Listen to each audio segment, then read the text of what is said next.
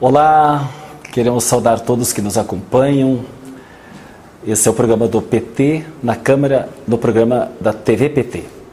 Saudar todos que estão retransmitindo na nossa rede de colaboração dos nossos mandatos, as redes do partido, enfim, todas as pessoas que estão nos acompanhando. Nós estamos vivendo a maior crise sanitária, econômica, humanitária da história do Brasil. E nós estamos com uma nova notícia: a possibilidade do risco de racionamento energético. Além do racionamento do apagão que já teve no Amapá, de proporções enormes, sociais, ambientais, nós temos agora a possibilidade desse racionamento com proporções enormes para o país. E o governo Bolsonaro, neste momento, apresenta a privatização da Eletrobras. Por isso que nós chamamos o nosso programa de ameaça do apagão energético e o crime da privatização. Essa privatização nós já tivemos nos tempos do Fernando Henrique Cardoso. E além da pandemia, Bolsonaro ameaça o país com apagão energético. Por isso que nós vamos trazer para o programa de hoje, para fazer esse debate do risco apagão que volta a assombrar o Brasil por falta de chuvas e investimentos, o eletricista engenheiro, representante dos eletricitários do Brasil, da AISEL, da Associação dos Engenheiros e Técnicos do Sistema Eletrobras no Brasil, Ícaro Chaves, que estará conosco, juntamente com os deputados Pedro Uzay, deputado do Partido dos Trabalhadores de Santa Catarina, e a deputada do Distrito Federal, deputada federal, Érica Cocai. E eu quero, de pronto, pedir para que o Ícaro possa então falar conosco, ele que é engenheiro da ESEL, para falar sobre este iminente risco de apagão, risco energético, muito em função da crise hídrica que nós já estamos vivendo e que está à porta nossa, inclusive o governo já preparando uma minuta que saiu numa divulgação recente agora, neste final de semana, da possibilidade do Ministério de Minas e Energia já preparar uma medida provisória sobre racionamento no Brasil. Ícaro Chaves, boa noite. Boa noite, deputado Bongás. Boa noite, deputado Pedro Kizai, deputada Érica e a todos que estão nos acompanhando aqui na TV PT. É um prazer estar aqui com vocês. É, primeiramente, essa, essa questão que nós estamos vivendo hoje no Brasil é, um apagão energético ele é precedido de duas coisas. Primeiro, de uma crise hídrica, a falta de chuvas, mas antes disso, ele é precedido de um apagão de planejamento, de um apagão de investimentos, de um apagão de Estado, vamos colocar assim, né? Então, a gente está vivendo hoje no Brasil a maior crise hídrica dos últimos 91 anos, desde 1930, que não tem uma, uma, um regime de chuvas tão ruim quanto que nós estamos vivendo. E a gente está vendo que os reservatórios da principal região, é, onde estão os principais reservatórios do país, que são as regiões Sudeste e Centro-Oeste, ali na bacia do Rio Paraná, aqui essa região tem quase 70% da capacidade de armazenamento do Brasil. E ela está com o nível dos reservatórios extremamente baixo. Né? Então, o Brasil é um país que gera dois terços da sua energia com hidroeletricidade, então nós somos um país de base hidrelétrica, e e a maior parte da reserva de energia fica nos reservatórios das hidrelétricas. E a maior parte desses reservatórios estão aqui na região centro-oeste na região sudeste. E a gente está num nível muito baixo. Para vocês terem uma ideia, aqui no começo da estação seca, que agora que nós estamos começando a estação seca, no começo de junho, a gente está com esses reservatórios com menos de 30% da sua capacidade. Então a perspectiva é de que a gente vai chegar até o final de novembro, que é quando de fato começam as chuvas do Brasil, isso se as chuvas não atrasarem, com esses reservatórios quase zerados. Né? E, e o risco de um racionamento ele é real. Por quê? Porque se o governo não fizer racionamento, não reduzir o consumo, é muito provável que a gente vá ter apagões, que é o pior. Porque o racionamento é, digamos assim, um apagão controlado. Agora, o apagão, o blackout, é a pior coisa que pode acontecer, porque aí o sistema elétrico do país cai, demora muito tempo para ele ser recomposto, isso traz muitas, muitos transtornos para a população, para a produção, para a economia. Então, é bem capaz que o Brasil tenha que passar por isso. Hoje, é bem da verdade que a gente tem alguma capacidade de energia termoelétrica, coisa que não havia, por exemplo, lá no apagão, no racionamento de 2001. Né? Mas o próprio ONS prevê, num estudo que ele, que ele é, disponibilizou há poucos dias, que a gente vai chegar no final de novembro utilizando toda a nossa capacidade de geração termoelétrica e a gente vai usar toda a nossa capacidade de geração termoelétrica e mesmo assim, mesmo é, restringindo com restrições ambientais, restrições dos usos, usos múltiplos das águas dos nossos reservatórios, que vai prejudicar a agricultura, que vai prejudicar a navegação, que vai prejudicar a pesca, talvez prejudique até o abastecimento humano. Mesmo assim, a gente vai chegar no final do ano, nas melhores hipóteses, com uma sobra muito pequena de energia. Ou seja, o risco de, de a gente ter que entrar no racionamento é muito grande. Tanto é que o governo prepara um decreto para norma, normatizar é, um comitê de crise e o próprio racionamento. Ícaro, muito obrigado. A tua primeira participação e muito bem dito aqui. Apagão também na área de planejamento por parte do governo e o pior, anunciando, e por isso que a nossa bancada, e eu estou aqui com a Érica e o Pedro Guzai, para nós falarmos sobre isso, a resistência que a nossa bancada fez, mas infelizmente não conseguiu vencer nos votos e foi aprovado na Câmara dos Deputados já a medida provisória 1031, que essa semana irá ao Senado para votação. E essa foi a nossa mobilização. Por isso as notícias estão dando aí da nossa mobilização que nós fizemos na Câmara dos Deputados para que esse projeto não fosse aprovado. Petistas repudiam a aprovação da privatização da Eletrobras e esperam que o Senado rejeite a medida entreguista. E eu chamo então para a deputada Érica Cocai fazer o seu comentário sobre esta privatização e esse momento triste que estamos vivendo no Brasil com a proposta da privatização da nossa Eletrobras. Érica Cocai.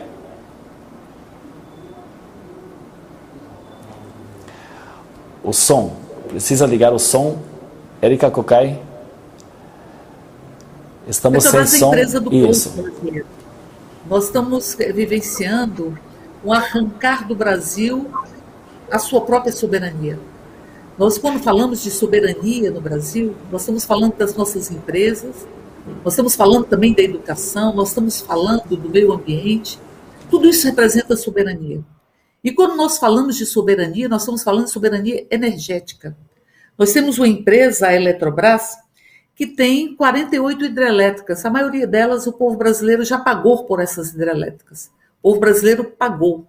Elas são empresas que estão amortizadas e que agora o governo quer doar, quer entregar para empresas de outros países, onde seguramente não se vende as empresas que representam a geração, a transmissão de energia. Não se vende o que representa a soberania energética. Um país como os Estados Unidos a maior parte das hidrelétricas é protegida pelo exército, pelo exército, porque nós estamos falando de vazão dos rios, nós estamos falando de controle dos reservatórios, nós estamos falando das matas ciliares, nós estamos falando do nosso subsolo e estamos falando de vazão dos rios que tem uma imensidão de finalidades. Nós estamos falando dos rios que servem para navegar, que servem para matar a sede, que servem para a produção. É, nós estamos falando dos rios que são fundamentais para o desenvolvimento social, o desenvolvimento econômico. Nós estamos falando de energia.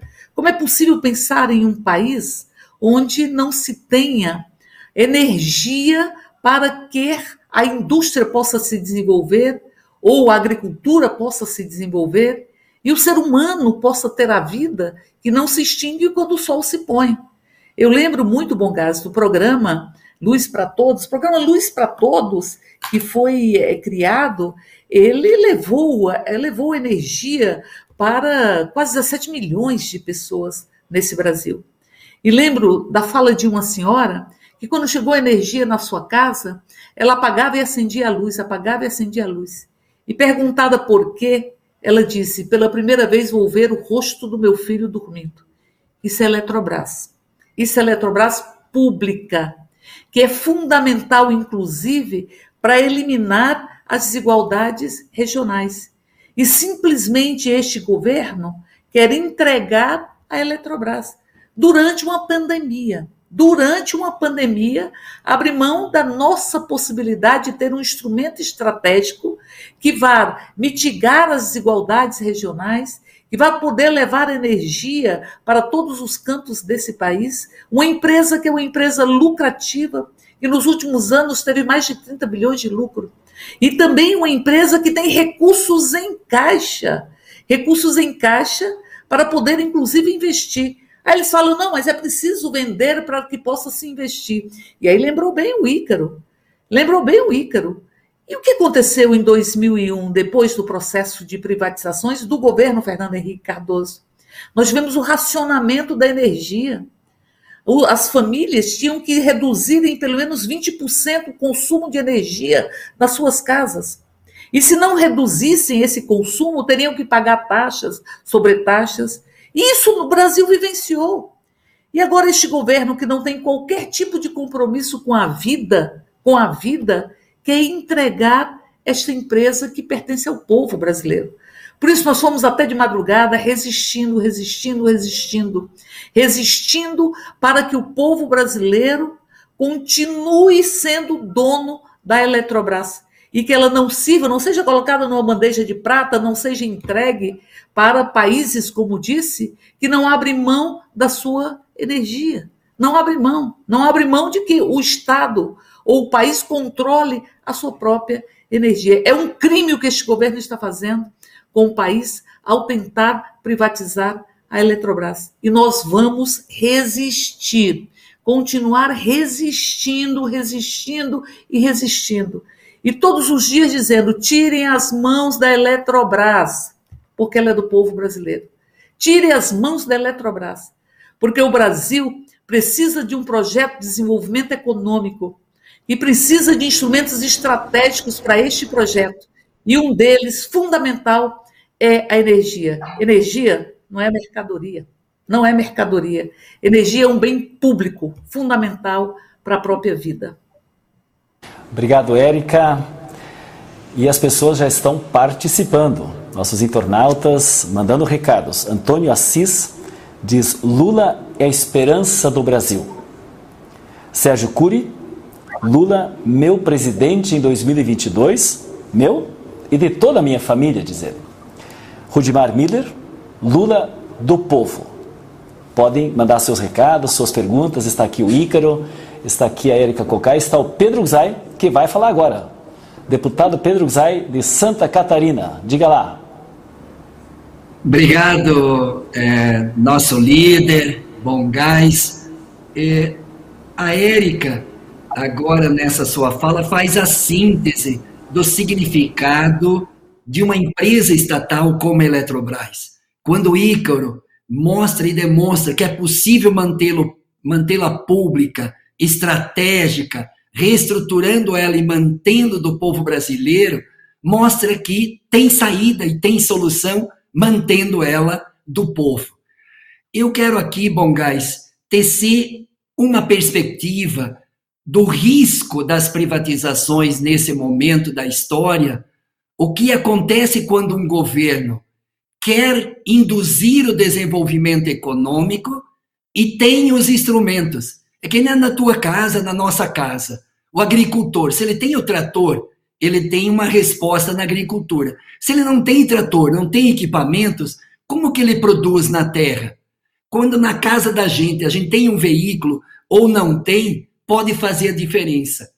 Quando o Brasil precisa induzir o desenvolvimento econômico e social para gerar emprego, para distribuir renda, para desenvolver e crescer o país, é, quando tem crise, qual é o papel do Estado? Vamos recordar a crise de 2008 e 2009, quando o mundo estava em crise e o Brasil não entrou em crise, que foi uma marolinha, segundo o presidente da República, Luiz Inácio Lula da Silva. Por quê? Porque no Brasil, diferente da Argentina e de outros países, nós tínhamos Caixa Econômica Federal, Banco do Brasil, Petrobras, Eletrobras e tantas outras empresas estatais que o presidente Lula fez? Os bancos seguraram na crise o dinheiro e o crédito. O que, que o Lula fez? Pegou o BNDES, emprestou para as empresas. O que, que fez com a Caixa Econômica? Emprestou para a construção civil avançar os projetos da Minha Casa Minha Vida para dar o direito à casa e gerar emprego. Colocou o Banco do Brasil, crédito para a agricultura, produzir alimento. E permitiu à Eletrobras segurar o preço da energia, Petrobras segurar o preço do petróleo para recuperar e sair da crise.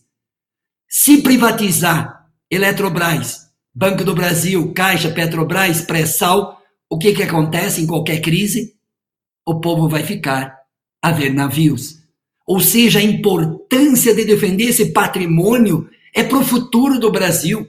Não a privatização da Eletrobras, não a privatização do setor energético como estratégico, não é só tarifa de energia, não só o direito a todos ter energia e energia mais barata, de qualidade, para induzir o desenvolvimento econômico e social e o direito a ter energia, mas também induzir o desenvolvimento econômico de um país, a soberania nacional. Não a privatização, é sim ao futuro do país. Por isso a reação. Por isso que quando dia 19 nós vamos para a rua, nós vamos dizer não a PEC 32, fora Bolsonaro, vacina, remédios, tudo isso. Vamos defender vacina no braço, comida no prato, mas também vamos estar tá lá. Não a privatização da Eletrobras. E está previsto agora, nessa quarta-feira, a votação no Senado. Vamos manter a mobilização. Já fizemos muitas nas últimas semanas. Parabéns aos 59 anos né, da Eletrobras comemorada na última semana e comemorar é o melhor presente que o povo brasileiro pode dar à Eletrobras é pressionar os senadores para que os senadores dêem um presente ao povo brasileiro. Manter a Eletrobras pública. Não, ninguém foi consultado se querem vender a Eletrobras. O povo brasileiro deve ser respeitado. Não a privatização da Eletrobras, é sim ao futuro e retomar a esperança para que o presidente Lula, presidente, tenha esses instrumentos na mão para induzir o desenvolvimento e criar oportunidades e o povo brasileiro voltar a ser feliz de novo. Não a privatização da Eletrobras, sim ao futuro do Brasil. Obrigado, Pedro. Esse é o programa da bancada do Partido dos Trabalhadores da Câmara Federal na TVPT. Nós estamos aqui, Ícaro Chaves, da ESEL, da Associação dos Engenheiros Técnicos da, da Eletrobras, deputada federal pelo Distrito Federal, Érica Cocai, Pedro Gzai, deputado federal por Santa Catarina, e as pessoas estão participando conosco. O Antônio Valdir está dizendo: temos que barrar a privatização da Eletrobras. Vera Maria, esse genocida vai destruir o Brasil de vez com as privatizações desse irresponsável e imprestável. Maria Bezerra, boa noite, estou orgulhosa de estar junto com vocês. A Ivete, o Brasil está feliz de novo com Lula presidente em 2022. É o debate que está sendo feito aqui, neste momento, quando a PEC 10, a medida provisória, aliás, 1031, já foi aprovada na Câmara dos Deputados, está agora para o Senado. Nesta quarta-feira está marcada a votação no Senado Federal. Então há oportunidade ainda de você falar com o seu senador, no seu estado, que é importante que haja uma mobilização agora sobre os senadores para não passar esse desastre que nós chamamos aqui de crime da privatização, quando há ainda ameaça do apagão energético. E nós vamos chamar um vídeo agora que é exatamente sobre a privatização da Eletrobras.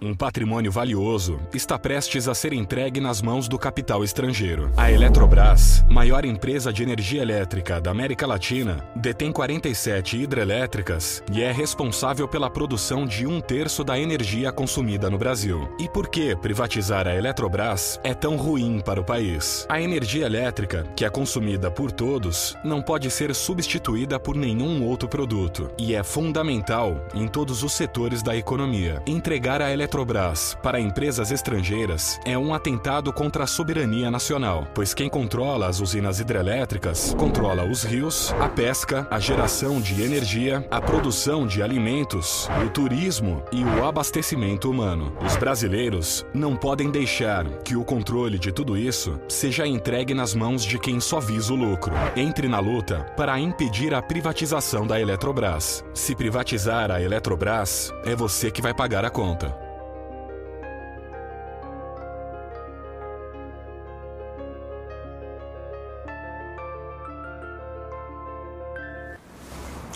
Salve a energia. Esse é o debate. Mas as notícias e as matérias jornalísticas são outras. São os prejuízos que essa privatização causa para a população brasileira.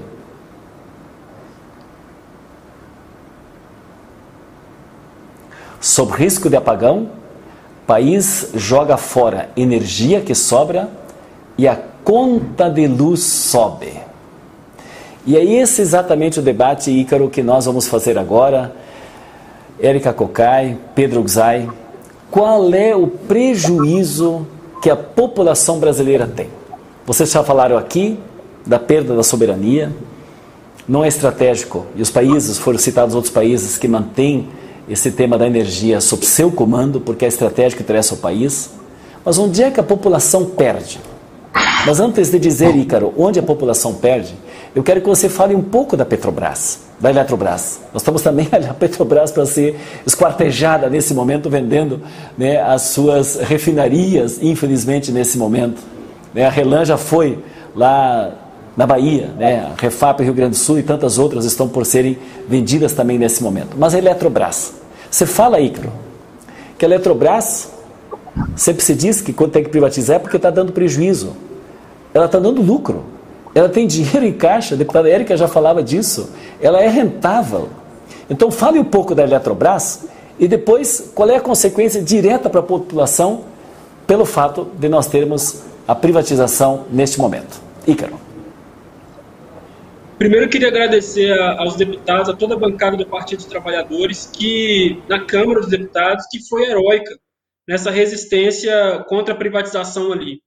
É, eu acho que ficou claro durante todo aquele processo. É, infelizmente, nós perdemos a votação, mas a medida provisória saiu de lá desmoralizada. Né? Demonstrou realmente que o interesse é de grupos econômicos apenas. Não tem nem, o interesse nacional passa muito longe dali. Tanto é que não teve debate, não teve audiência pública, não teve nada. Os deputados votaram num projeto que eu duvido que eles tenham lido, né? Duvido que eles tenham lido, porque chegou praticamente na hora da votação. Agora, então a gente quer agradecer muito a bancada do Partido dos Trabalhadores, que foi sempre fundamental em todo esse processo, assim como está sendo fundamental lá no Senado. É, agora, o papel da Eletrobras né, é um papel central no país.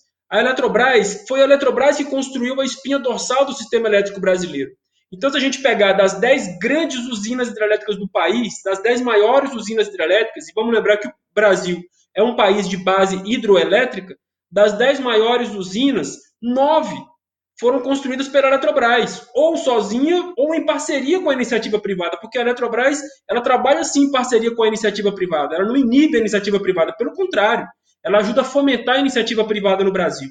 A Eletrobras é responsável por um terço, aliás, por 30% da energia consumida no país, 45% das nossas linhas de transmissão são operadas pela Eletrobras, 43% das nossas, das nossas hidroelétricas, ou seja, a nossa capacidade de geração hidrelétrica da base do sistema é controlado pela Eletrobras, e ela armazena 52% da água dos nossos reservatórios, que é a bateria do sistema elétrico. O sistema elétrico brasileiro tem uma bateria gigante que são os reservatórios das nossas usinas. O reservatório de Furnas, Tucuruí, é, Sobradinho e assim por diante. Então, ali se armazena energia na forma de água. Isso é controlado pela Eletrobras. Então, quem controla uma empresa desse tamanho tem condições de determinar o preço da energia no país. Por isso que a gente diz, se a Eletrobras for privatizada, pelo processo da descotização, que, que, que a, a deputada Érica já falou inicialmente, o que, que vai acontecer? Aquelas usinas que nós já pagamos durante décadas, nós vamos ter que pagar de novo. Então a gente vai ter um aumento do preço da energia, porque usinas que vendem energia muito barata vão passar a vender energia no mercado livre, como se fossem usinas novas, a um preço muito maior. pelos nossos cálculos, o aumento na conta de luz pode chegar a 14%. E, e isso por causa só do processo da descotização, sem falar no, no fato de você ter uma empresa privada, controlada por fundos internacionais, que vai ditar o preço da energia no país. Então, os brasileiros eles vão estar nas mãos de grupos internacionais e o governo brasileiro não vai poder fazer nada. Agora, a situação que nós estamos vivendo hoje, de crise hídrica e da iminência de uma crise energética, olha, se a gente não tiver uma crise energética esse ano, deputado Gongás, a gente vai ter no ano que vem. É quase certo. Sabe por quê? Porque não estão sendo construídas grandes obras. Nós não estamos tendo construção de outras usinas hidrelétricas, de infraestrutura. Você mesmo mostrou aí no seu, no, no, na manchete que o Brasil está desperdiçando energia. Por quê? Porque a energia que poderia vir agora da região norte, ela não está vindo por falta de linhas de transmissão, por causa do atraso de obras de uma empresa privada, diga-se de passagem. Então, assim, nós estamos numa situação muito difícil. Não há uma perspectiva de saída dessa crise. E se a economia crescer, esse é o grande dilema do Brasil. O Brasil precisa de voltar a crescer. Mas se a economia crescer, não tem energia. E não tem energia nesse ano e não vai ter no ano que vem. Então a situação do Brasil é muito dramática, muito dramática, não há perspectiva. Para vocês terem uma ideia, o ONS calcula que nós vamos ter, na melhor das hipóteses, 3 GB, 3.3 GB de sobra de energia de capacidade no final desse ano, no começo, no final de novembro, começo de dezembro. Isso é praticamente nada. Se a gente tiver alguma falha numa, numa, linha de transmissão, se a gente tiver falhas em usinas termoelétricas, que é muito comum, a gente pode ter apagões. Então o risco é real. E eu digo o seguinte: privatizar a Eletrobras no meio de uma crise energética é igual privatizar o SUS no meio de uma pandemia. Vocês se lembram bem que no começo do governo Bolsonaro, o ministro Paulo Guedes dizia: não, não precisa de SUS, a gente dá um voucher, né? Dá um voucher aí para o pessoal e o pessoal fica tranquilo, não precisa de SUS, não. Agora, quem é que fala em privatizar o SUS? Porque quem está salvando o Brasil da pandemia é o SUS. Agora, se privatizar a Eletrobras, quem vai nos salvar da crise energética? Não vai ter saída. Porque quem vai construir as, as usinas hidrelétricas? É, é, o deputado Pedro Kizai bem, bem lembrou que na época do governo Lula, quando ele assumiu, a gente estava saindo do racionamento do Fernando Henrique. E qual foi a solução para aquela crise? Belo Monte, Giral, Santo Antônio, interligação. A saída foi obras. E quem fez as obras? Empresas privadas? Não, Eletrobras. Então, se a gente privatizar a Eletrobras, nós vamos ter uma crise e sem perspectiva de saída dela. Ou seja, o Brasil definitivamente não merece isso. Ícaro lembra bem que nós estamos, né, deputados, com o tema, quando fala do SUS, nós estamos com a decretação do final do serviço público, se a PEC 32, que é da reforma administrativa, passar. Mas é outra luta que nós vamos fazer para não passar. Nós vamos focar agora exatamente nesse tema, Ícaro, foste muito bem e tem mais outras questões que eu quero que depois se aprofunde aqui ainda para explicar bem o que, que é o sistema de cotas, né? para nós deixarmos bem claro para a população entender, porque a proposta é da descotização. Ou vocês, deputados, me ajudem aqui, tá? A nossa conversa aqui, essa é hora do PT dos deputados, uma hora no programa do, da, das 19 às 20 horas, todas as segundas-feiras, no programa da TV PT, onde a Câmara dos Deputados estará participando. E hoje tem essa companhia fantástica desses lutadores, Pedro Zay e Érica Cocai. Érica, continue na reflexão aqui as consequências desta privatização para o nosso querido povo brasileiro.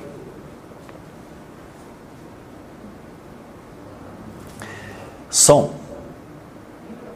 Liga o microfone, por favor.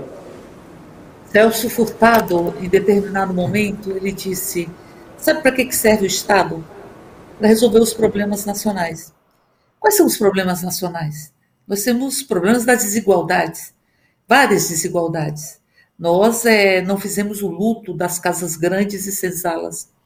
E as desigualdades regionais, as diversas desigualdades, nós enfrentamos com o Estado. O governo Bolsonaro ele busca se apropriar do Estado.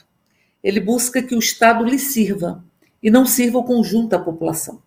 A proposta de emenda constitucional 32, que deforma essa concepção de Estado de proteção social, é um exemplo nítido disso.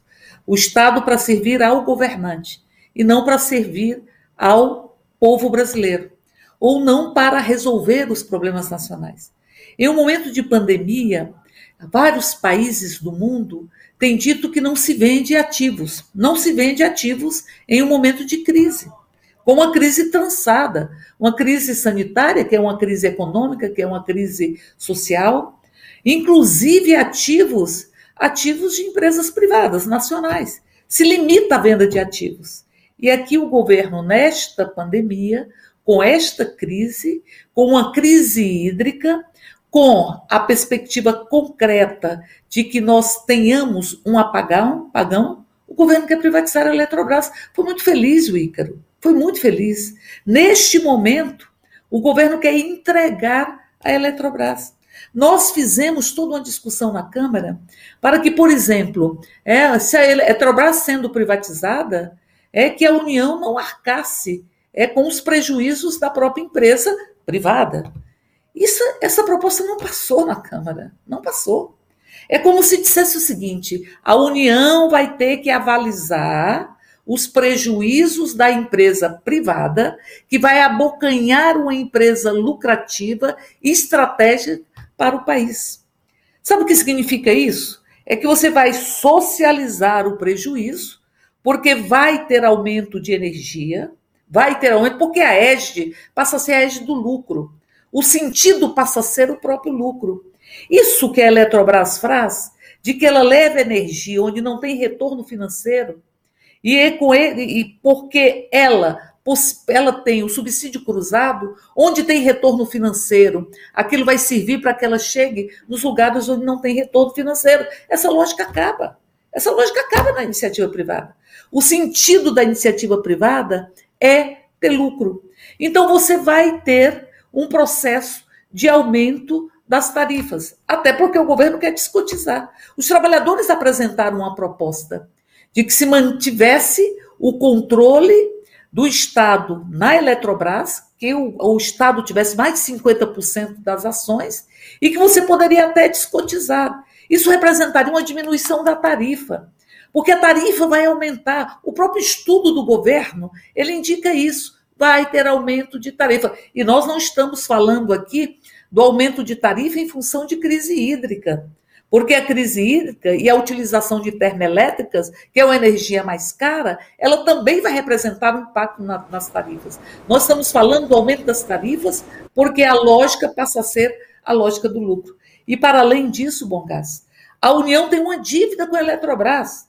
É a empresa que vai assumir a Eletrobras, privada, que vai utilizar o que é patrimônio do povo para o seu próprio lucro, ela vai herdar também essa dívida? É um escândalo que está acontecendo nesse país com a privatização da Eletrobras. É um escândalo. Nós temos que nos colocar em movimento. Essa empresa de décadas que fez todo esse investimento no Brasil, fez um investimento, construiu hidrelétricas, o povo brasileiro pagou por elas.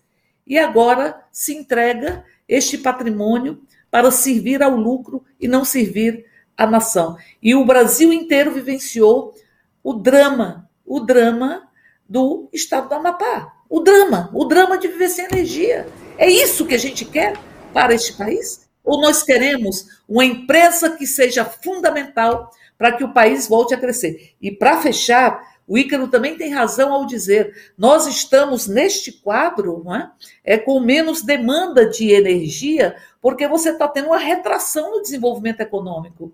Se o Brasil voltar a crescer, a crescer de fato, nós vamos precisar de mais energia. Por isso a Eletrobras, mais do que nunca, é fundamental para este país. O que a Erika Cocai falou aqui, que o Amapá teve o apagão e a empresa Ícaro, no Amapá, onde teve o apagão, é privada. E sabe quem ajudou o povo do Amapá a salvar naquele momento da crise do apagão? Uma empresa privada? Não, a Eletronorte pública. Essa é a grande diferença. Muito bem lembrado, Eric. Lembrar a nossa história do Amapá, porque esse é o grande exemplo que nós precisamos dar aqui. Pedro Zay, as pessoas não param de mandar recados aqui. E você já fez a chamada da mobilização agora para o dia 19, próximo sábado. Hoje é a reunião do diretório, presidida pela nossa presidenta Glaze Hoffman, também tirou a sua manifestação é, conjunta da mobilização por unanimidade de orientação para que todos os militantes em todos os estados do país participem das mobilizações neste próximo sábado. E além de vacina no braço, comida no prato, renda emprego para o povo, fora Bolsonaro, vamos incluir não as privatizações, que essa luta também importa para o país. Pedro Guzai, consequências dessa privatização para o povo brasileiro. Eu acho que é grave demais. As pessoas às vezes não têm a dimensão do, do que significa esse pinochetismo de Paulo Guedes e Bolsonaro nesse período da história. Eles estão desmontando a base do desenvolvimento do nosso país. Então, quando está se falando em privatização ou entrega para o capital estrangeiro, tanto o Ícaro quanto a Érica denunciam que cada empresa vai se preocupar consigo, com o lucro. E quem vai pensar a energia para 5, 10, 15, 20 anos no Brasil para continuar se desenvolvendo? É o Estado brasileiro. Por isso a Eletrobras manter-se pública não é só soberania. É o país que a gente sonha e acredita, é estratégico o setor elétrico, né, como a Eletrobras, estar na mão do povo brasileiro. Porque o Estado vai ter que ser aquele que vai atender as necessidades do povo, do agricultor, do micro pequeno empresário, do setor produtivo. Quando a Fiesp de São Paulo faz o estudo que o prejuízo em 30 anos pode chegar a 460 bilhões na conta, vai ser dos industriais também. Quando os engenheiros da, do setor Eletrobras fazem a conta de quase 400, 396, ou a ANEL, 16% aumenta a taxa de energia, mostra o quê? Que não é só o custo para o povo, o aumento da tarifa, a diminuição do serviço com os apagões, mas também o risco do próprio futuro do próprio país. Então, por isso que a gente diz que é estratégico, é de soberania. E os programas que poderão, a partir do Estado, induzir setores estratégicos na economia para destinar determinadas energias para gerar emprego, gerar oportunidade, você tendo a Eletrobras pública, você não só consegue manter o preço da energia mais controlada, mas também os investimentos no setor estratégico. Quem sabe a Eletrobras pode incentivar mais eólica, solar, biomassa, hidrelétricas e não térmicas, e não a combustível fóssil que destrói o meio ambiente e encarece o preço da energia. O que essa medida provisória vai fazer escandalosamente. Vai produzir térmicas a gás natural onde não tem gasoduto.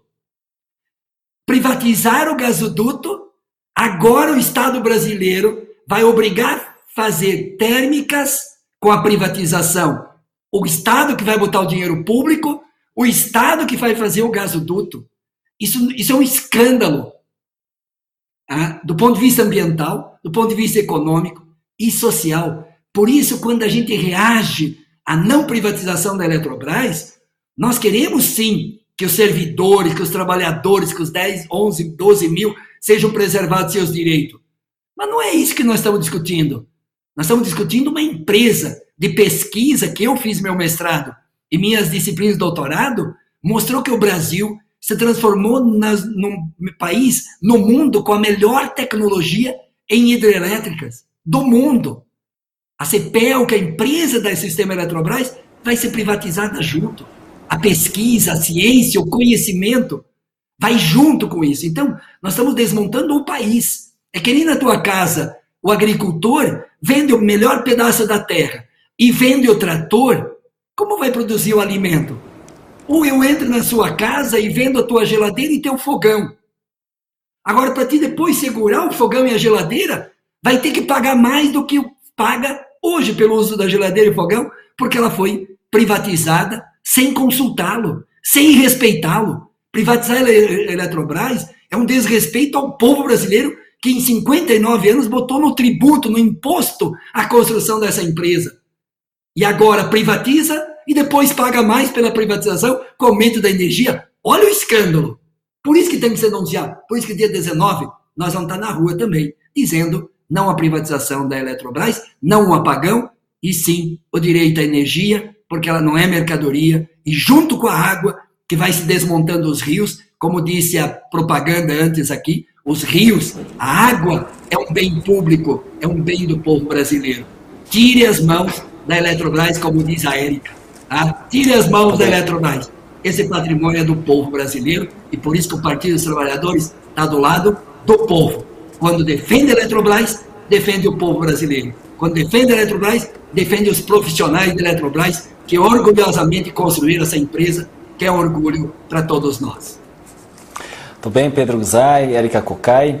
Aqui, olha só, o Elton Ferreira Dias, não as privatizações. Antônio Silva, boa noite. Nós precisamos de mais políticas públicas que tratem da população mais humilde. A Ana Eli, é proibido vender o que é do povo. Neuza Jesus, boa noite a todos da TV PT.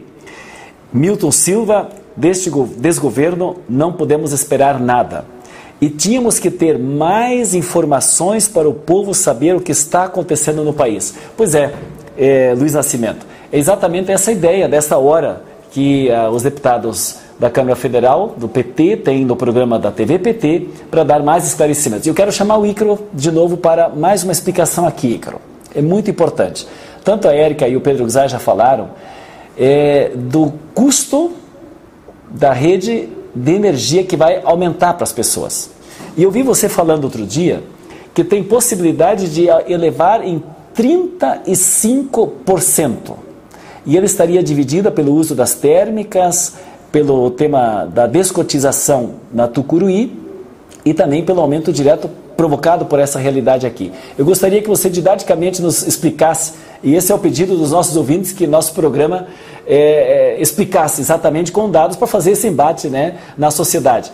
Como é que você chegou nesse cálculo dos 35% de elevação na conta de luz? É um desafio grande, porque o setor elétrico não é um setor muito simples, né? Especialmente no Brasil, a gente tem uma, uma legislação muito complexa e uma série de agentes, uma quantidade enorme de agentes privados que existem no Brasil, cada um brigando pelo seu interesse. Então, realmente, é, parece que é de propósito, que a população não entenda uh, o setor elétrico. Né? Tem gente que acha que a energia nasce na tomada, mas tem uma cadeia enorme, né? uma rede enorme antes de chegar a energia na tomada da sua casa. Olha, esse cálculo que nós fizemos, porque é, é bom que se diga, o governo não fez cálculo nenhum. E os deputados, os, os três deputados, né, tanto o Bongás quanto a Érica, quanto o Pedro Kizai, sabem disso foi necessário que os deputados pedissem para a ANEEL e para o Ministério das Minas e Energia um estudo sobre o impacto da privatização e da descotização nas tarifas. Eles foram apresentar esse estudo no dia 31 de maio, depois que a Eletrobras foi privatizada, e eu tive acesso ao estudo, e é simplesmente ridículo. Você vê ali que eles têm uma tabela que eles aparecem com números do nada. É uma coisa assim, para quem é engenheiro, né, para quem gosta de ciências exatas, é uma coisa de deixar a gente indignado. Mas eu queria falar sobre então como é que foi feito esse cálculo. É, olha só, deixa só eu, eu, fechar a porta ali, porque vai passar um trem aqui perto de casa, faz um barulho muito grande. Peraí. Esteja à vontade aí, ó. Essa da vida. Isso é o programa ao vivo da TV PT, no programa aqui, a nossa horinha bem aproveitada, né, o Zay Eric, eu agradeço muito a presença de vocês. Ícaro, continue a sua reflexão. Passa um trem aqui, faz um barulho. Mas olha só, o que, que acontece? Primeiro, a primeira coisa é a descotização. São 7.451 megawatts de garantia física de usinas hidrelétricas, principalmente da Chesf e de Furnas. Essas usinas vendem hoje uma energia mais barata. Por quê? Porque são usinas antigas, como já foi dito pela, pela deputada Érica, elas já foram pagas pelo consumidor, né? E elas vendem energia hoje mais ou menos na média dos 61 reais o megawatt-hora, que é a unidade de energia para quem não, não, não, entende do setor. Quando elas forem descotizadas, para passarem para a iniciativa privada, elas vão vender como se fossem usinas novas. Então, essa energia, nós calculamos pelo preço de hoje, porque a própria ANEEL ela, ela já colocou o preço base para o ano de 2000 e do ano de 2021 de 253 reais o megawatt-hora. Com a descotização, isso vai chegar a quase 300. Então, a energia que hoje você paga 60 reais, você vai pagar 300. E isso, quando você junta na conta de luz, no mix de energia, transmissão, distribuição, tudo junto, a gente vai chegar num resultado de 14% de aumento da conta de luz. Ok. Além disso, a gente tem a questão da usina de Tucuruí. Porque a usina de Tucuruí é uma usina que ela também tá, tem a concessão dela que vai vencer brevemente, e ela também deveria ser renovada pelo sistema de cotas. E a renovação de Tucuruí poderia reduzir a nossa conta de luz em quase 10%. Já a partir desse ano, a gente teria uma redução na conta de luz de 10%. Por conta da MP 1031, da privatização, não vai ter essa redução. Então você vai ter um aumento de 14% e a frustração de uma redução de 10%, ok? Além disso, os tais dos jabutis que foram colocados, essas térmicas que o Bongás falou, e, e, outros, e outras coisas que foram colocadas na MP, emendas que foram colocadas na MP, que estão chamando por aí de jabutis, isso vai aumentar ainda mais a conta de luz. Então, quando a gente soma todas essas parcelas, a gente vai chegar no aumento de até 35% ao longo dos próximos três anos. Só que se a gente somar a crise hídrica, o aumento do preço da energia por causa da necessidade do acionamento de térmicas, e o fato da Eletrobras ser uma empresa privada, podendo controlar o preço, eu diria para vocês, deputados, que o céu é o limite. Então, todo aquele programa que nós tivemos de luz para todos, de inclusão de mais de 14 milhões de, de brasileiros no, na rede elétrica, no direito à energia elétrica, essas pessoas elas vão ter energia passando na frente da casa delas, mas não vão conseguir pagar. E o que é pior, a gente corre o risco de ter um apagão. Então, o Brasil inteiro viu como é que foi a situação do Amapá, 22 dias. A gente pode passar por isso em todo o país e talvez por mais tempo do que o Amapá pagou. É uma tragédia. Uma tragédia. Eu tenho certeza que se esse crime da privatização for concretizado, logo, logo nós vamos ter uma CPI para apurar isso. Porque o que está sendo feito aqui são crimes. Eu, eu, eu diria. É um crime de responsabilidade, é um crime contra o país e as pessoas vão pagar muito caro por isso. Aliás, falando em CPI, eu quero parabenizar os nossos senadores nós vamos nos próximos programas falar sobre esse tema da CPI da Covid, que estão fazendo um belo trabalho. E nós queremos, na Câmara dos Deputados, todos nós já assinamos, Pedro Guzai já assinou, Érica Coy já assinou, nós já assinamos, nossos partidos da minoria da oposição já assinaram, o pedido de CPI dos Sales, a agressão ambiental que está sendo feita neste momento no Brasil. Agressão por causa das minerações, da venda ilegal da madeira, da, da, da, das queimadas, do uso abusivo de venenos, isso precisa ser investigado, principalmente os fatos que comprovados agora já sobre o tema da extração ilegal da madeira. E aqui nós estamos também dizendo que precisamos dessa CPI, muito bem lembrada pelo Ícaro, para que se apure as irresponsabilidades.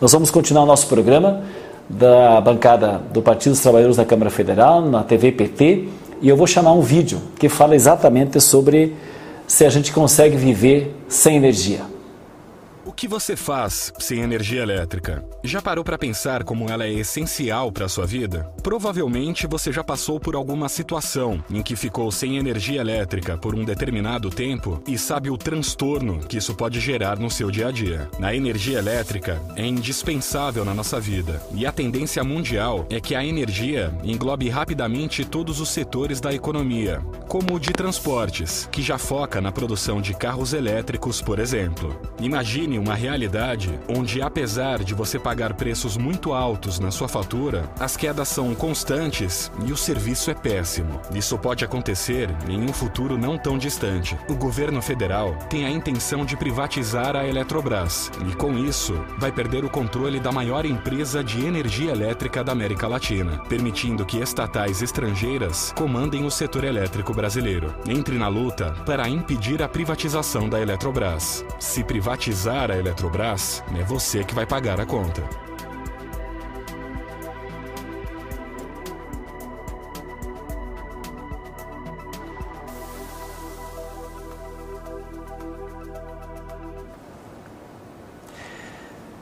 Salve Energia. Eu anotei aqui Erika Kokai, Uzai, Ícaro, essa hora passa rápido, viu? Eu estou me dando conta agora que a coisa anda muito rápido, eu tenho muitas informações ainda para colocar e cada um de vocês vai escolher agora o tema. O que, que for mais importante colocar? Energias renováveis, custo para a população, perda da soberania, tudo que for entrar na, nos argumentos que vocês acharem importante né, colocar, porque na quarta-feira, quarta-feira, irá a votação no Senado. E nós queremos que os senadores não aprovem. Infelizmente, a a desproporção, digamos assim, da preocupação com a soberania do país na Câmara dos Deputados está muito, muito desigual nós perdemos essa votação, mas temos uma esperança sim que no Senado não aprove. Então a mobilização até quarta-feira é fundamental para que no Senado não se aprove. Eu anotei aqui um número importante que, se vocês quiserem usar, podem usar ainda. Para construir toda a rede, e o Ícaro que me passou esses dados outro dia, que ele é da ESEL, né, que é da Associação dos Engenheiros e Técnicos né, da Eletrobras do Brasil, quando ele foi perguntado quanto custaria construir a Eletrobras com toda a estrutura dela no Brasil. E o Ícaro me disse naquele momento, pode me corrigir, 370 bilhões. Então, uma empresa com custo para sua estrutura de 370 bilhões, sabe por quanto o Bolsonaro colocou ela à venda? Ou quer arrecadar na, na venda de ações? 25 bilhões. Estou falando de uma estrutura de 370 bilhões para vender por 25 bi. Mas a Erika já falou e o Pedro Guzai que nos últimos três anos ela teve um lucro de 30 bilhões. No ano passado, esse lucro foi de 6,4 bilhões. E ainda tem um crédito a receber, Ícaro, de 44 bilhões. Essa gente que faz essa privatização tinha que ir para a cadeia. Para a cadeia. E o Lula retomando o desenvolvimento do país, esse processo será debatido e nós temos confiança nisso. Nós vamos precisar reestatizar esta e tantas outras empresas que foram destruídas nesse país. Então eu queria que cada um de vocês fizesse agora as suas considerações finais, porque a hora já foi. Então, por favor, Ícaro, seguimos essa sequência, pode ser? Ícaro, Érica e Pedro Gzai. Ícaro, por favor. Obrigado, Dom Gás. Só, só por essa informação que você colocou, às vezes o, o, as pessoas que estão nos acompanhando nunca viram uma usina hidrelétrica, não têm noção do que, que é aquilo. Eu trabalho com isso, então eu sei bem. Mas eu queria só dar um número aqui para as pessoas terem isso em mente. É, Itaipu, a usina de Itaipu, da qual a Eletrobras é dona de metade dela, ela tem ali em termos de concreto, eu não estou falando de máquina, de gerador, nada disso, são equipamentos caríssimos, eu estou falando só de concreto. O equivalente a 90 estádios do Maracanã. Agora imagine, a Eletrobras tem 47 usinas hidrelétricas. Então, é só para você ter uma noção assim da ordem de grandeza do que, que é construir uma usina hidrelétrica. Isso sem falar nas linhas de transmissão, nas subestações. Ou seja, é um patrimônio enorme. País nenhum do mundo privatiza as suas hidrelétricas. Nenhum. O Brasil vai ser o primeiro país do mundo que produz muita energia hidrelétrica, que o Brasil é o segundo maior produtor de energia hidrelétrica do mundo, a privatizar suas hidrelétricas. Os Estados Unidos não fazem isso, França não faz isso, China, Rússia, Índia, África do Sul, México, ninguém faz isso. O Brasil vai ser o primeiro. Esperamos que não, né? Mas, ou seja, a gente vai ser um, um exemplo é, único no mundo, num país que perdeu completamente sua soberania energética. E, e, sobre essa questão que nós estamos vivendo, eu, eu acho que nós temos que nos alertar para isso. Faço um apelo aqui aos senadores, às pessoas que estão nos acompanhando, para entrar em contato com os senadores, porque nós não podemos fazer uma irresponsabilidade desse tamanho. O Brasil, de fato, nós estamos numa crise muito séria a crise hídrica é real, a possibilidade de racionamento é real, e se a gente privatizar a Eletrobras agora, nós vamos perder o único instrumento efetivo de intervenção do Estado, da sociedade, no setor elétrico. Porque o, o argumento que o governo usa para privatizar é, é, é muito cínico. Eles dizem é preciso capitalizar, ou seja, privatizar, para que a Eletrobras tenha mais capacidade de investimento. Só que a Eletrobras privatizada vai ser uma empresa privada como outra qualquer. E não é possível obrigar uma empresa privada a investir. Então, no momento que nós vamos estar com. Nós já estamos com falta de, de, de energia, com necessidade de investimentos, a Eletrobras tem dinheiro parado em caixa, podia estar investindo, não está investindo, justamente porque o governo proibiu a Eletrobras de investir para privatizá-la. Nós estamos na, na, na, nas vésperas de uma crise energética.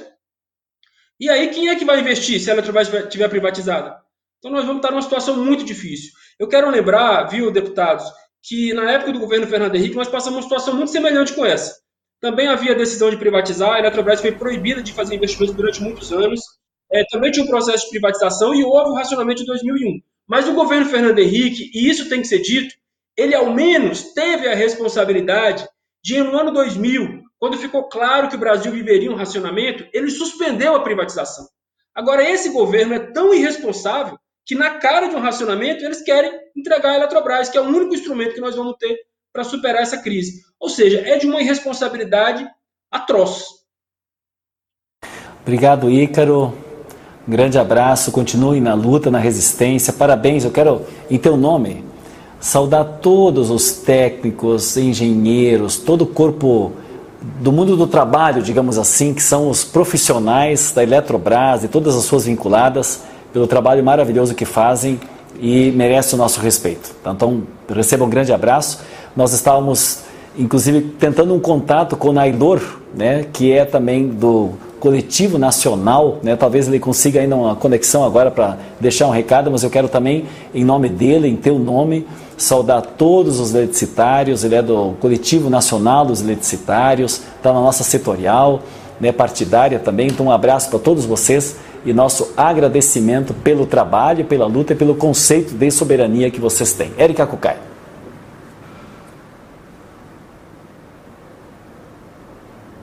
Primeiro aspecto é que nunca se poderia discutir um assunto tão estruturante para o Brasil através de uma medida provisória. Através de uma medida provisória. E uma medida provisória que não teve uma comissão, uma comissão mista que pudesse discuti-la. Então, a discussão ela entrou noite adentro, um relatório é, que foi modificado e que tem uma série de coisas que não se consegue explicar Provavelmente esse relatório que foi aprovado na Câmara, ele tem favorecimentos a grupos muito específicos. E ali se faz toda esta discussão de entrega desse patrimônio. Como disse o Bom Gás, eles calculam arrecadar 20 e poucos, 24 eh, bilhões por volta disso com a venda da Eletrobras. Ela tem quase 400 bilhões de ativos, essa empresa, de ativos do que foi investido pelo povo brasileiro e foi pago pelo povo brasileiro na construção das hidrelétricas. Ela tem, considerando também Itaipu, que é binacional, 48 hidrelétricas. Ela tem mais de 60 centrais eólicas. Isso é a Eletrobras. Isso é patrimônio do povo brasileiro. Foi construído pelo povo brasileiro, que desenvolveu inclusive tecnologias para isso.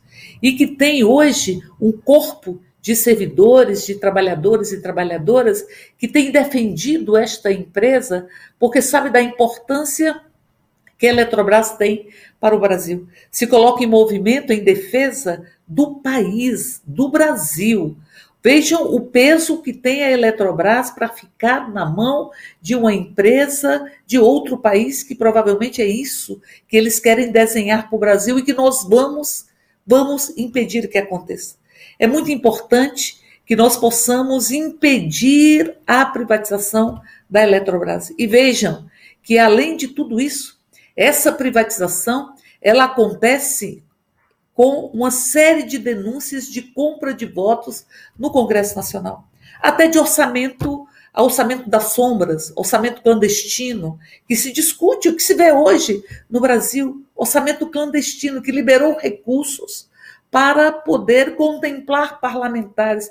É como se houvesse uma troca ou uma compra de votos no Congresso. Nós não podemos permitir é que isto aconteça. E aí ter muita convicção de que nós vamos lutar e vamos eleger Lula para presidir esse Brasil. E nós vamos reestatizar, se ela tivesse sido privatizada, a Eletrobras. Porque tenho plena convicção de que nós, se nos colocarmos em movimento em todos os cantos deste país, nós podemos impedir que esse crime seja cometido contra a nação. E um crime cometido com uma série de denúncias de compra de votos. Por isso, eu digo, dia 19, a gente tem um compromisso com o Brasil. A gente tem que ir para as ruas, tem que ir para as ruas, tem que dizer que nós precisamos respirar, tem que dizer que esse país merece vivenciar a sua grandeza. Esse país não pode deixar que eles entreguem a Eletrobras. Por isso, Bom Gás, te parabenizando pela, pela atuação, pela liderança na bancada do PT na Câmara, é, dizendo da alegria de estar aqui com Pedro Pizai, com o Ícaro. Nós vamos continuar em luta e nós vamos fazer tudo o que for necessário para impedir que esse crime seja cometido contra o país. Viva a Eletrobras! Ela é do povo brasileiro. A gente precisa de vacina no braço, comida no prato, de emprego e renda, e a gente precisa de luz para todos, ao preço justo.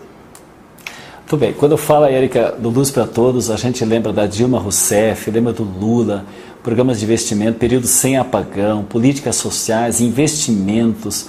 Então, é incomparável. Né? Seria uma injustiça com o Lula e a Dilma querer comparar com o que está acontecendo agora. Esse realmente é o período do apagão, dos períodos sombrios, sombrios, e por isso nós precisamos dizer sim, fora Bolsonaro, e como diz Érica, chamar para essas mobilizações. Pedro Guzai está contigo para o nosso encerramento da nossa programação de hoje.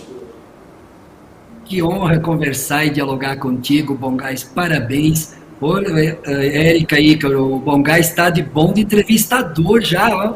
Tá muito bom. Parabéns, Bongás. Ícaro, Érica, eu estou envolvido, a Érica acompanhou todas as mobilizações que fizemos junto com os eletricitários, com os movimentos sociais. É, se a gente pensa as empresas, a empresa estatal Eletrobras e a privatização lá no Fernando Henrique, como eles trataram os próprios atingidos por barragens. O MAB sabe muito bem disso, como é importante defender a Eletrobras pública. O povo brasileiro sabe do que foi lá no passado e o que poderá ser no futuro se privatizar a Eletrobras. Por isso que tem que retomar a esperança. E o Ícaro falou um número aqui, e eu acrescentei 30 bilhões nessa conta sempre, de que a Eletrobras vale no seu patrimônio 370 bilhões. E eu coloquei mais 30 bilhões no mínimo, que é a marca Eletrobras, que é a marca CGTE Eletrosul, que é a marca Eletronorte, que é a marca Furnas, Chesf, que se mistura com a história de cada região. Quanto tempo demora para construir uma marca chamada Eletrobras? Furnas, Chesf, Eletronorte, Eletrosul, que é um orgulho para todos nós e é um ativo que tem profunda valorização. As empresas vão pegar uma marca pronta, com alto valor na sociedade. E por isso tem que ser valorizado. Então, quando se fala em 20, 25 bilhões para um valor de 400 bilhões, isso, isso é corrupção. É uma corrupção com aparência de legalidade. Eu dizia quando Bolsonaro assumiu o governo, governo Bolsonaro com Paulo Banqueiro Guedes vai ser o governo mais corrupto na história de todo o Brasil. E eles começaram com a privatização do setor ferroviário, que o Lula investiu 12, 13 bilhões e foi privatizado por 2,7 5% de entrada e o restante em 28 anos para pagar. Agora vem o escândalo criminoso a privatização da Eletrobras, de uma empresa lucrativa que permite reduzir e controlar o preço da energia, o povo vai pagar a conta com mais preço, com mais tarifa de energia e com mais apagão. Por isso que nós temos que nos indignar. Agora até quarta-feira, até quarta-feira, é servidores eletricitários do Brasil inteiro, setor produtivo do, do Brasil inteiro, setor empresarial do Brasil inteiro, micro e pequeno empresário, agricultor. Como é que nós vamos aceitar aumentar nossa conta? Porque é nós que vamos pagar essa conta se privatizar por essa forma escandalosa. Então, vamos pressionar os senadores. Nós, em Santa Catarina, conversar com o Dário Berg, conversar com o Espírito de Almin, conversar com o Jorginho Mel, para dizer: não venda o patrimônio do nosso povo. Não venda, senão nós vamos te chamar. Que interesse do que lado você está, senador? De que lado? Dos estrangeiros? Dos grandes capitalistas que vão tirar do setor produtivo? Dos especuladores, dos banqueiros? Portanto, a digital do senador, quarta-feira, vai dizer de que lado ele está se instalar da produção, da economia, do povo, da tarifa de energia mais barata, ou está do lado dos grandão que vão entregar para os estrangeiros a nossa energia, as nossas empresas, que do suor e do, e do trabalho do povo brasileiro que pagou tributo durante 59 anos, fez a maior empresa da América Latina, que vale 400 bilhões, não pode ser entregue a preço de banana, porque ela é estratégica. Por isso, não à privatização da Eletrobras, sim ao futuro do Brasil e do seu futuro. Obrigado, Pedro Zay. Obrigado, Érica. Obrigado, Ícaro. E veja bem, nós queremos ainda que tenha mais consumo para a população brasileira, nós queremos que tenha mais industrialização no, no Brasil, e essa mentira dita que capital privado, investidores virão aqui, eles não vão investir em novas unidades. Eles vão comprar as que existem. Vão comprar as que existem. Então isso não tem nada, nada de moderno. Tem de criminoso, como já foi falado aqui. Nosso final, programa, uma hora correu rápido. Muito obrigado mais uma vez.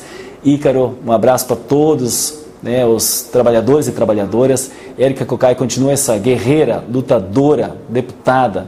Nossa, com orgulho, nós temos uma bancada com a tua presença tão forte aqui pelo Distrito Federal. Pedro Zay, esse batalhador, nosso coordenador do Núcleo Agrário, que aprovamos a lei Assis Carvalho em defesa da agricultura familiar há poucos dias atrás.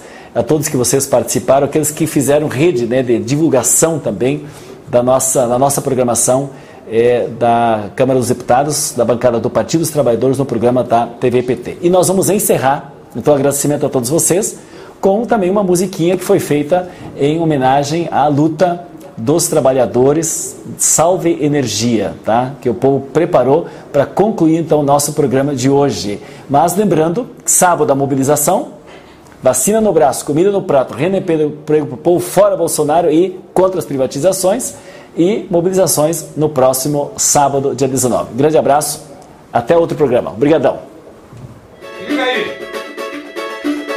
Brasil,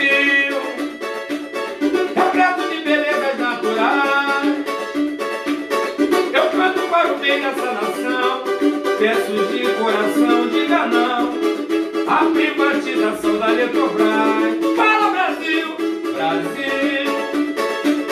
Repleto de belezas naturais. Eu canto para o bem dessa nação, peço de coração, diga não. A privatização da Eletrobras. Salve a energia pelo futuro do nosso Brasil. Se privatizar, a conta vai aumentar. Diga não à privatização da Eletrobras.